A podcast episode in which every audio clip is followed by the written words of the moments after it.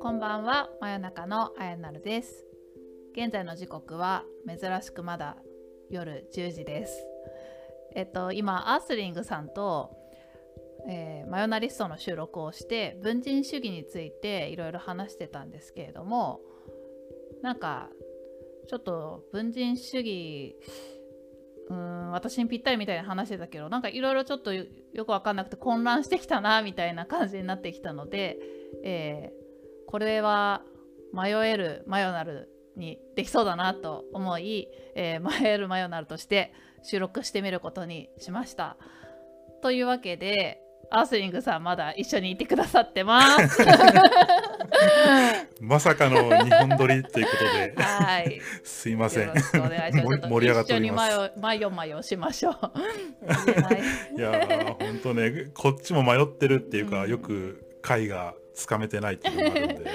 うん、ねちょっとなんかうんもやもやしてきちゃったのがまあその、はい、先ほどマヨナリストの方でまあ、本当の自分みたいなのが、まいて、まあ、それとは別に、その高校の友達の前にいる自分大学の友達の前の自分みたいなのがあってでいくつもいろんな自分があるそれ全部が自分なんだみたいなのが文人主義でそこはすごく納得なんですけどなんかその本当の自分の立ち位置みたいなところ。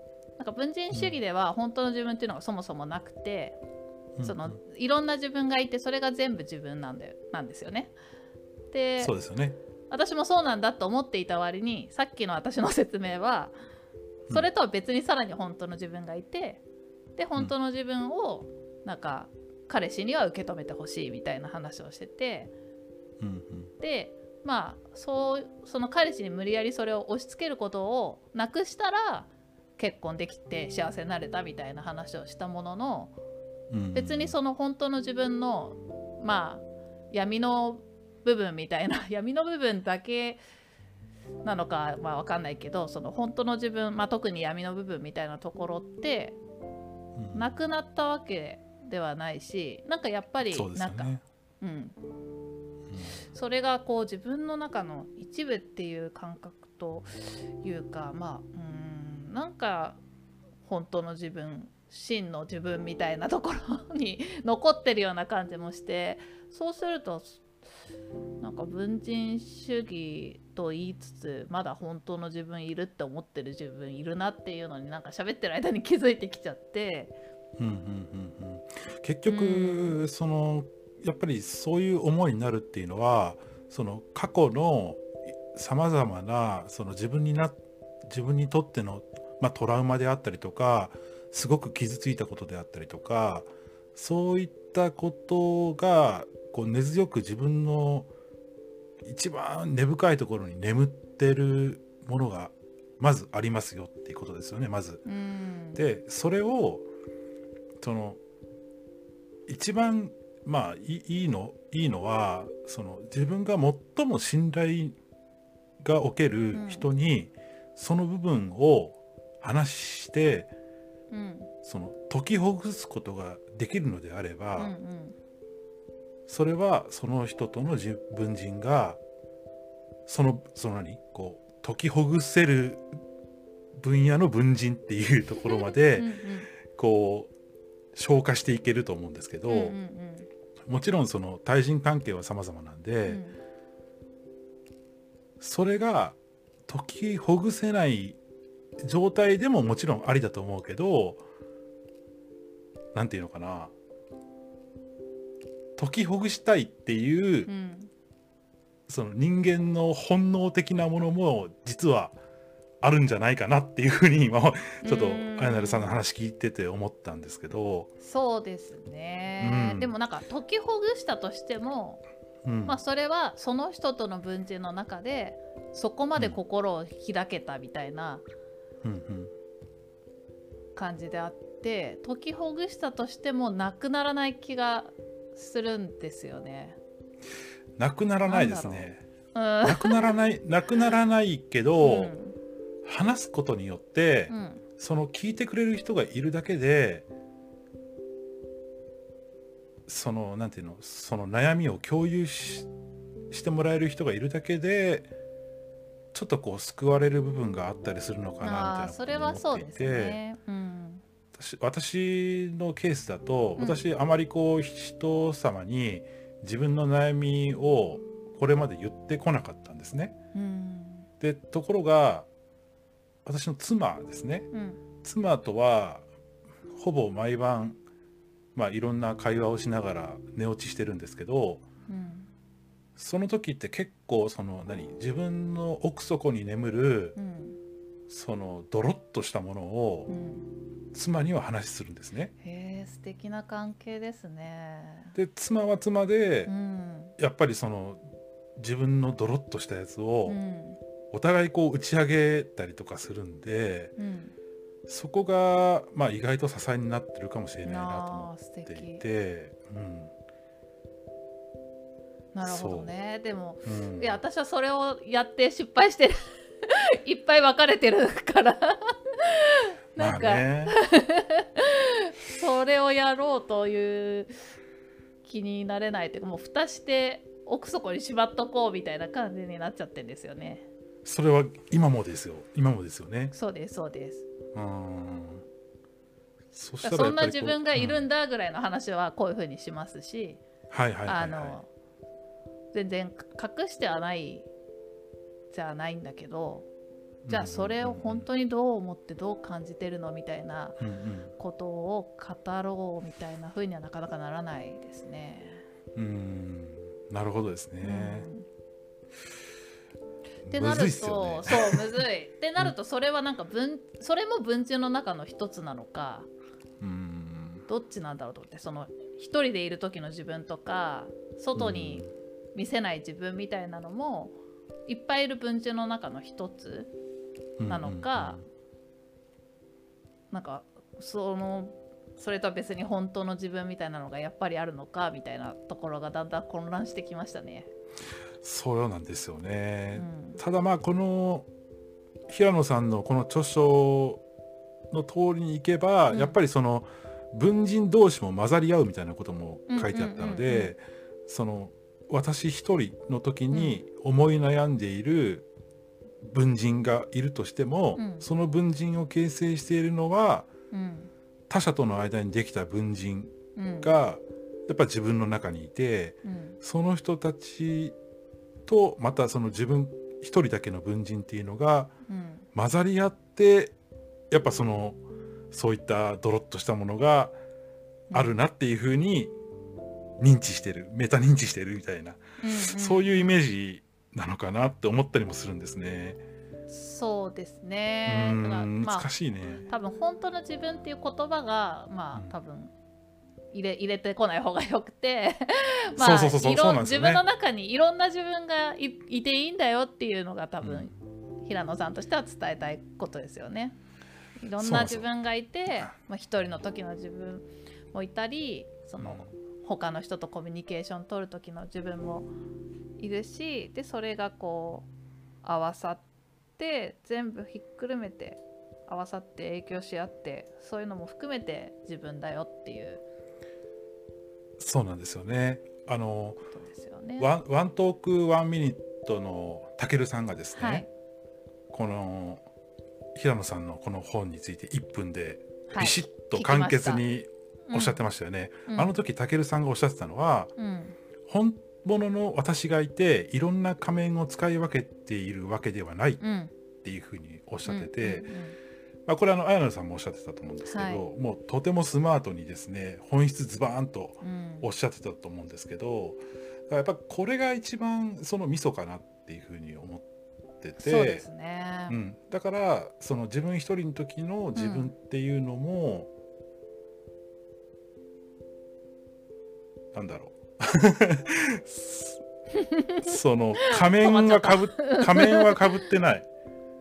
仮面はかぶってないから。そうそうそう。なんか仮面を自分がいて仮面をかぶって使い分けてるんじゃなくてうん。A さんといる時も B さんといる時も C さんといる時も一人の時も全部そ自分、うそういうことですね、うん、一人の時も仮面をかぶってないってことなんですよねうん。だからそれは肯定していいんですよ。そういうこう悩んだりしている一人の時の自分もそう。でそれ自分のが中の文人なんですよね、そうそうそう。それを本当の自分と思っちゃうと多分いけないんですねそうそうそう。そうやっぱそうなんですよね。そうそう。やっぱそうなんですよ。いっぱいいるうちの ああなんかすごい一気にすっきりした。うんなんかそんな感じにする。うん。本当の自分じゃなくていっぱいいるうちの一人なわけですよね。一人の自分も悩んでる自分もそうそうそうそう。私の中の一部分が過去を引きずってるだけでうんうん。だからそこばそこが本当本物だと思う必要はなくてそういう自分もいれば、うん今の幸せをすごくかみしめてる自分もいてで今を大事にしたいんだからやっぱ過去は一旦置いといて、蓋しといて今今のことを考える時間を増やしていく今を感じる時間を増やしていくっていうので、うんあなんか解決しましたね。うんなんか解決したのかな？迷ってないま迷ってない迷うなるになっちゃったいやでもわかんないですよ。これまた一人になったらまた なんか思うかもしれないから。そうですね、そう。なんかアスリングさん他にもあそうそうあね。もやもやしてるとこがあるって。はい。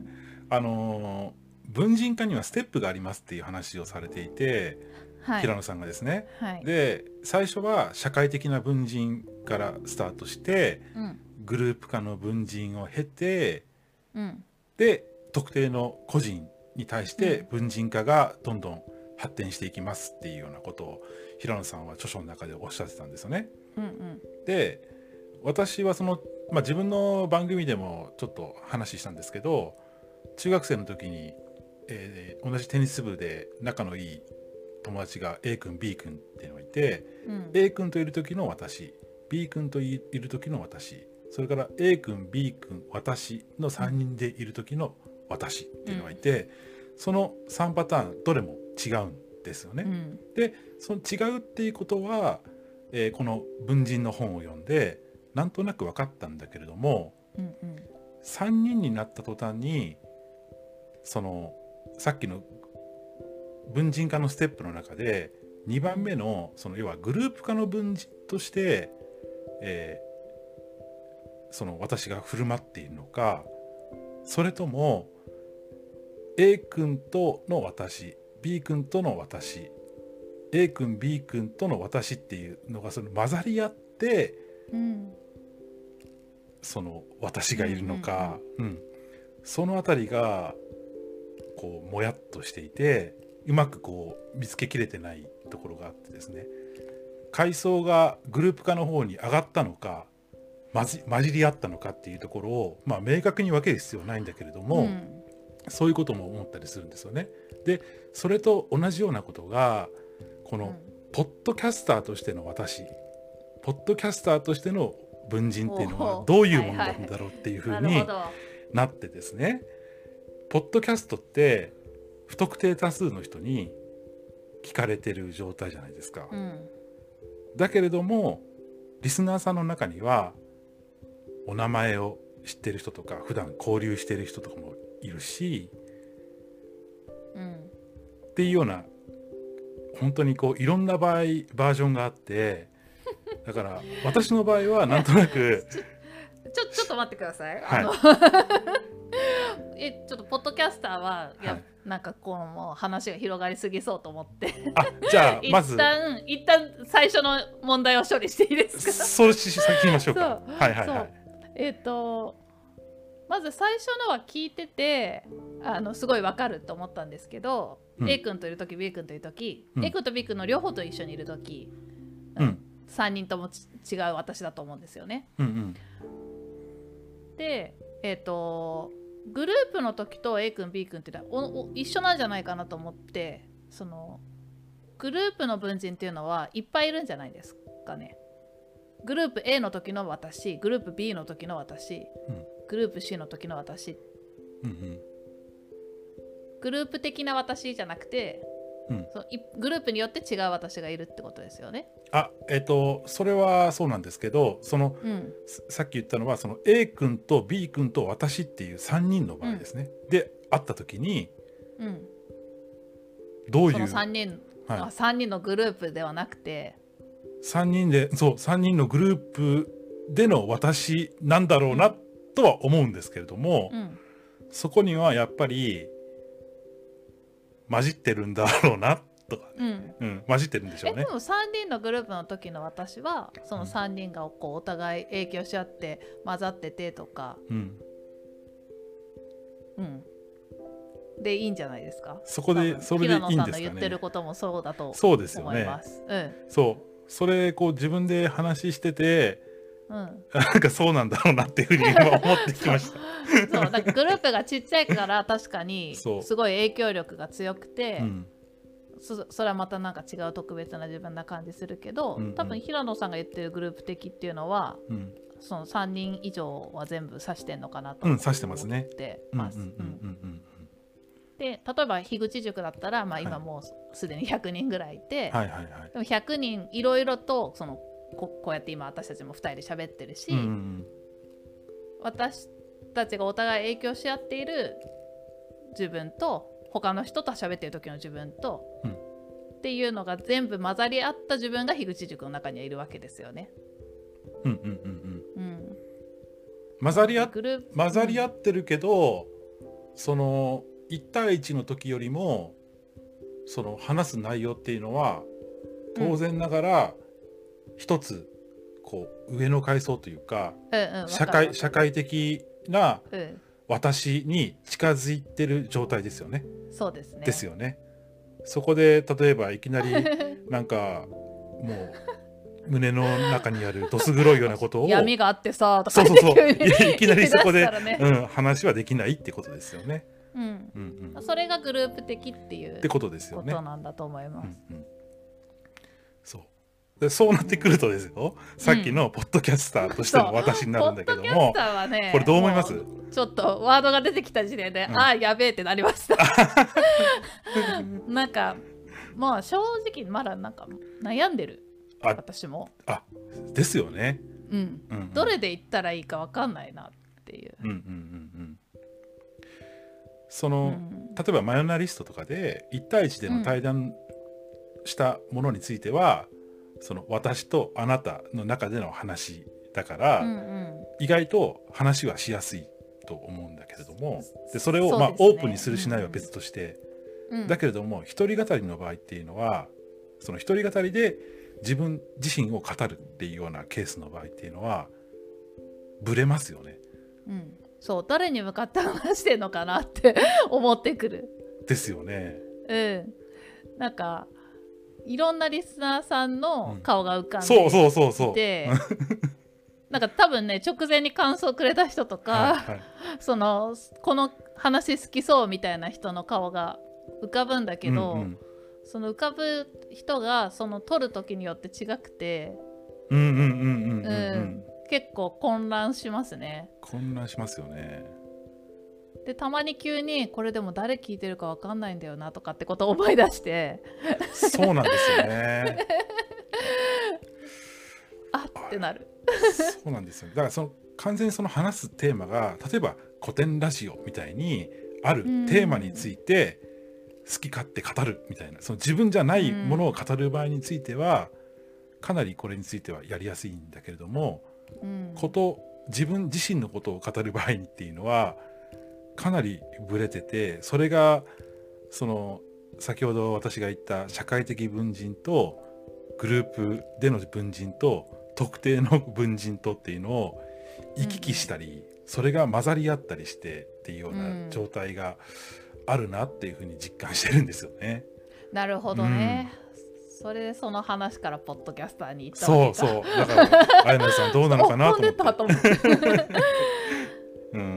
やーうーん難しいですけどまあでもやっぱ社会的とグループ的の狭間みたいなところな感じですね。そうか。でもその時によるなやっぱ迷えるマヨナルは結構やっぱ特定に近いというか一人で本当に頭の中にうん思ってるだけで済んでることをあえて出してみてるっていうですよね。感じですね。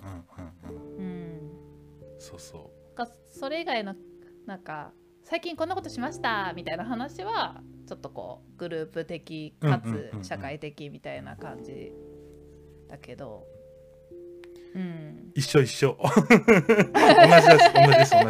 同じです。みんなそうなのかな、うん。ですね。多分その一人の頭の中のモヤモヤみたいなのを出すっていうこと。をうんうんそんなにこういうのでするイメージがないうんうんうんうんうんから変な感じするのかな。で例えばですねそのああやなるさんはもうツイッターもやってる、まあ、うん。インスタもやってる、でうん。樋口塾にもいるし古典うん。コミュニティもいる。であやなるさんという名前と顔も一致している状態で、ポッドキャストを配信するのと、うん。あとは全く名前もない誰も何も知らないっていうところで、何者でもない。そう。はい。あのー誰も知らないあやなるさん、もう名前も変えてね、配信する内容っていうのはうん、うん。きっと違うと思うんですよね。そうですね。うん、多分ねもっとその特定の文人というそれは文人化はできてないんだろうけどもかなり先ほどあやなるさんがおっしゃってた心の奥底に眠る闇な部分がうん、結構ドロドロ出てくるんじゃないかなっていうようなことを思ったりとかするんですけど。ああ、うんうんうんなるほどね。そう誰も知らないから。出したくなったら確かにそれをやるかもしれないですね。でもやっぱりこう名前と顔が、まあ、ある意味割れてる状態の中で、うん、うん、そのそういうかなり深いところを出すっていうのはなかなか難度があるかなみたいなことも思ったりとかしますけどね。出しちゃったけど。私も出しましたけど。いや対談、うん、まあそうね。でもさらさらに深いところをそうさらに深いところ。確かに、うん。そうですね、うんうん。名前を伏せたらできるかもしれないですね。うんうんうんうんそれで言うとなんか最近小説書きたいなと思ってて。ちょうどこの間古典の読書会で、はい。その話にみんなでなって、うんうん。なんかもう書き始めてる人と割とえじゃあ書こうかなみたいになってる人がいて、へうん、まあ私は全然まだ書いてないんですけど、で書くとしたらやっぱり恋愛小説がいいなと思ってえて、うんうんうんうん。でさっきのなんかドロドロ失敗談を具体的に 書いたら結構面白いんじゃないかなってあ思ってるんですよね。なるほど。じゃあご自身の体験をベースにしてうん、書くっていう形ですか？あーでその時は名前を伏せようとなんかあのー自分のオリジナルのペンネームみたいなのにして、まあ、樋口塾だけとか、うんうん。その特定の人にだけあの教えるとかそういう感じにしようかなって思ってたところでした。それ教えちゃうとまたこの筆が止まるんじゃないですか、そうかもしれないですね、まあある程度バーって書いてそうですね。出してから、うん。でもいいかもしれないなるほどね。ですけどまあうん。なんか樋口塾は OK な気がする、ああまあそうですね。結構心を開いてる、もううんうん。グループ的から個人ななんだろう自分の内面のとこまでちょっと食い込んできてる 感があるけど、うんうんうん。まああやなるって名前はもう本当に普通に公にしてるから、うん。会社の人とか活動ので関わってる人コミュニティとかで関わってる人にも見られちゃうので、うんうんうんうん。そこに隠したいな。あなるほどですね。そっか。まあでもあれですよね。そのポッドキャストで言えばまあブレるということですね。自分の話をする限りいけいけば。そう。それでいいのかな？どうなんだろう？うーんまあそうですね。答えは出なくていいかもしれないですね。そうですね。まあちょっと答えはなかなかその辺出ないですね。自分でこう模索しながらやっていく感じでしょうかね。うんなんかまああのーうーんとたくさん聞かれたいポッドキャストだったらやっぱ社会的であった方がいいとは思うんですけれども、うん。私たちみたいになんか個人個人のつながりをより深めたいみたいなうんうんうんポッドキャストだと、まあグループ的かつあの特定の人に向けての文人になってっていいのかなっていうそうですね。気がします。うんうんうん。うん。なのでまあ今多分皆さんのスタイルとしては聞いてくれてるのがほぼ樋口塾の人だからっていうので樋口塾に向けて話しつつもでも樋口塾って何のことって思ってる人も聞いてくれてるかもしれないから、まあちょろっとそこへの配慮も入れつつそうですね。あの皆さん話されてると思うんですけど、うん。それでいいんじゃないかなって感じがします。そうですね。なんかあんまりなんか樋口塾の説明を詳しくしすぎたりとか、は あの社会的な感じの話し方になりすぎても今度はこのうん仲いい人が聞いた時にちょっとこう遠い感じがしちゃうそうなんですよね。あるんで。やっぱそのいかにそのポンコツ具合を出し出していくかっていうところがね。そうそう一緒ですね。ガースリングさんもやっぱりその、なんだろう人生であんま泣いたことないけど泣いちゃった話とかもしてたじゃないですか。ああ歌歌った話ですかね。そうそう歌も歌ったりとかなんかそういうところを見せてくれたりした方が、やっぱり親近感が湧くし、うんうんうんまあ個人でやっていくポッドキャストはそれでいいんじゃないかなと。ね。そこにこそ価値があるんでしょうねきっと。人間の。うんうん わかりました。あなんとなはい。く結論が出たところで。はい。はい、お付き合いいただきね。ありがとうございました。はい。ありがとうございました